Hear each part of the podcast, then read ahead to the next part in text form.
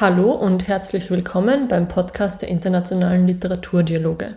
Mein Name ist Ines Scholz und ich spreche in der heutigen Folge mit dem österreichischen Autor Max Höfler über sein Projekt Nachrichten von drüben, Belgrad Edition. Er wird es gemeinsam mit drei weiteren Autoren und Autorinnen umsetzen, nämlich mit N. Kotten, Babi Markovic und Wladimir Arsenjewitsch. Viel Vergnügen beim Zuhören. Internationale Literaturdialoge der Podcast. Eine Initiative des Außenministeriums in Zusammenarbeit mit der Österreichischen Gesellschaft für Literatur. Hallo Max Höfler, ich freue mich auf unser Gespräch und dass Sie heute hier sind. Zu Beginn möchte ich gleich mit der Frage starten, worum geht es in Ihrem Projekt? Um das Projekt zu verstehen, muss ich, glaube ich, kurz ein bisschen ausholen, weil das ist nämlich ein Spin-off eines anderen Projektes, und zwar Glory Hole Nachrichten von drüben. Das ist, ich nenne das Leinwand-Literaturmagazin, das auf der Außenleinwand des Forum Stadtparks projiziert wird bei dem werden also so kurze literarische Nachrichten quasi in die Öffentlichkeit projiziert. Und hier jetzt bei Nachrichten von drüben, Belgrad Editions, sind aber zwei Orte involviert, und zwar nämlich Graz, das Forum Stadtpark, und Belgrad. Und das Besondere daran ist, dass jeweils zwei österreichische und zwei serbische Autoren, Autorinnen für das Projekt schreiben und für die jeweils andere Öffentlichkeit eine literarische Nachricht verfassen. Und da kommt quasi so äh, eine virtuelle Dialogsituation sozusagen äh, Das heißt, österreichische Autoren, Autorinnen schreiben dann für die serbische Öffentlichkeit und die serbischen Autoren, Autorinnen schreiben für die österreichische Öffentlichkeit und dann wird jeweils diese literarischen Kurz Nachrichten werden dann eben gegen gleich in den öffentlichen Raum projiziert. Gibt es hier einen Aspekt, der Sie dabei besonders interessiert? Dieser Austauschgedanke und das ist dann eben auch an dieser Schnittstelle zwischen äh, Literaturbetrieb und öffentlichen Raum. Eben, äh, da werden dann auch Menschen in Kontakt kommen mit Literatur, die vielleicht nicht so oft mit Literatur in Kontakt kommen. Diese wie soll ich sagen, so ein Wurmloch quasi für literarische Nachrichten. Das hat mich da durchaus interessiert. Wie erwähnt, werden zwei serbische und zwei österreichische Autorinnen und Autoren Texte bzw. Nachrichten verfassen. Wer ist hier beteiligt? Ist eine schöne Mischung, denke ich mir, vor allem weil Babi Markovic auch dabei ist weil Babi Markovic ja bekanntlich in Serbien aufgewachsen ist und dann zum Studieren nach Österreich gekommen ist und seitdem auch hier lebt und publiziert, weil sie quasi schon in ihrem Leben paradigmatisch da zwischen Belgrad und Österreich, also an beiden Orten irgendwie gleichzeitig ist und wird natürlich interessant, wie sich diese Aufgabe dann lösen wird, also diese literarische Nachricht. Also ich habe das auch für sie noch nicht festgelegt. Ich habe ihr nicht gesagt, ja, du bist jetzt die serbische Autorin, du musst jetzt Nachricht für die Österreicher schreiben. Und ich denke mir, dass sie eine spannende künstlerische Lösung für diese ästhetische Aufgabenstellung finden wird. Sie wird auch diese Texte übersetzen. Dann wird Wladimir Arsenjewitsch wird noch dabei sein. Er ist ein serbischer Autor, auch Teil des Literaturkollektivs Krokodil. Und dieses Literaturkollektiv, Verein organisiert immer ein Festival im, im Sommer in Belgrad, ein großes Literaturfestival und hat sich zur Aufgabe gesetzt, diese ganzen Nationalismen, die in den 90er Jahren durch den Jugoslawienkrieg aufgebrochen sind oder auch erzeugt wurden, die ja auch in die Literatur hineingespielt haben, also diese aufzubrechen und dagegen literarisch anzuschreiben und anzuarbeiten, wenn man das so äh, nennen will.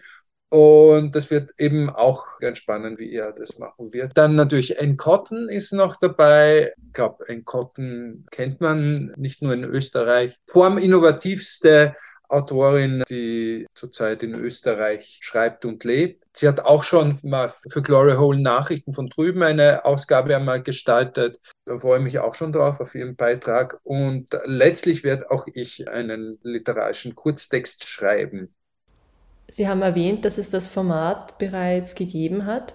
Worin unterscheidet sich jetzt Ihr aktuelles Projekt von der ursprünglichen Variante von Glory Hole Nachrichten von drüben?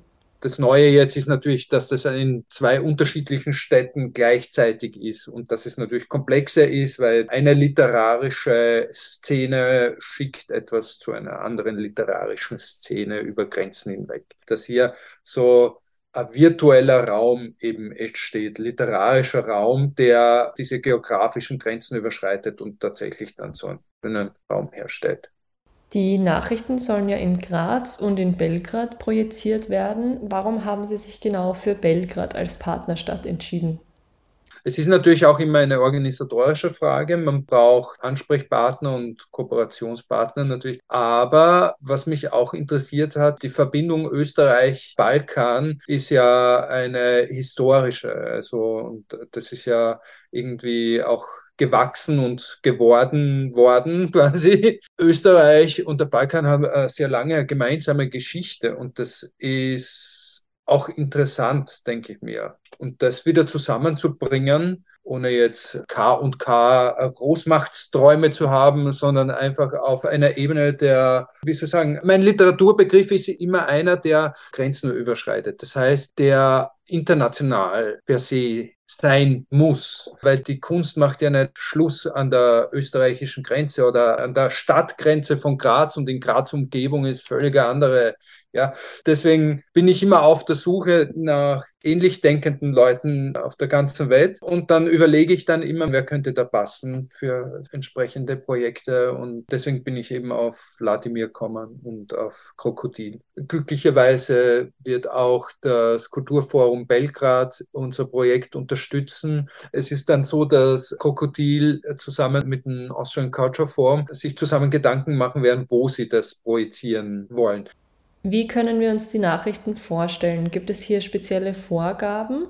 Damit das auch gut lesbar ist, kann dieser Texthappen oder dieser Textteil natürlich nicht sehr lang sein. Das heißt, pro Slide, wenn man das so bezeichnen will, hat nur gewisse Textplatz. Also das wird vielleicht so drei, vier Wörter pro Slide sein. Und dann kommt das nächste Slide. Das heißt, die Form ist natürlich dann sehr gedrängt. Dann ist die Frage, mache ich kleine Sinneinheiten pro Slide oder mache ich eine größere Sinneinheit? Das heißt aber, dass man damit rechnen muss, dass da, bis der Satz zu Ende ist, dass das dauern wird natürlich. Wie das dann Autoren und Autorinnen lösen, ist dann immer eine ästhetische Frage. Oder teilweise auch mit Bildern. Das ist auch eine Möglichkeit, wenn Sie das wollen. Und eine thematische Vorgabe? Also es ist eigentlich eh schon wahnsinnig viel vorgegeben. Also vom Konzept her, ich habe gesagt, es ist eine literarische Kurznachricht oder Kurznachrichten an die jeweils andere Stadt oder an das jeweils andere Land. Und mit dieser formalen Vorgabe schränkt ohnehin schon sehr ein und deswegen also nur ein zusätzliches Thema. Also es liegt eh sehr viel schon auf der Hand, aber ich denke mir, dass man das eigentlich nicht braucht, weil konzeptionell und strukturell schon alles eigentlich thematisch in einer Richtung zeigt und da kann man dann in diese Richtung arbeiten, beziehungsweise auch dagegen. In welcher Sprache werden die Nachrichten zu sehen sein? Sie haben vorhin erwähnt, dass Barbie Markovic die Texte übersetzen wird. Werden sie dann immer zweisprachig gezeigt? wenn man das konzeptionell macht, also wenn N sagt, ich will, dass der Text dort konzeptionell auf Deutsch oder nur diese Passagen auf Deutsch sind, dann ist es natürlich okay. Aber ähm, prinzipiell geht es ja darum, quasi Nachrichten zu schicken und dass diese Nachrichten auch natürlich entsprechend in der anderen Stadt oder im anderen Land auch ankommen, braucht man dann natürlich auch eine Übersetzung. Und deswegen werden sie in Belgrad dann auf Serbisch sein und in Österreich auf Deutsch. Aber dafür gibt es dann auch noch so eine Vimeo-Seite, auf der dann diese ganzen Nachrichten, weil das werden ja auch kleine Videos sozusagen, diese Texte werden als Videos nach draußen projiziert, wo man die dann nachlesen kann. Da ist das Original und die Übersetzung dann zu sehen. Und diese Videos, die werden dann auch nachher noch vertont, quasi mit einem kleinen Soundtrack. Den sollte Maya Osolnik machen, aber die hat leider abgesagt. Das war dann doch zu kurzfristig für sie, aber jetzt macht es höchstwahrscheinlich Raumschiff Edelmeier. Als abschließende Frage würde mich noch interessieren, wie spielt das Projekt mit Ihrer eigenen literarischen Arbeit zusammen?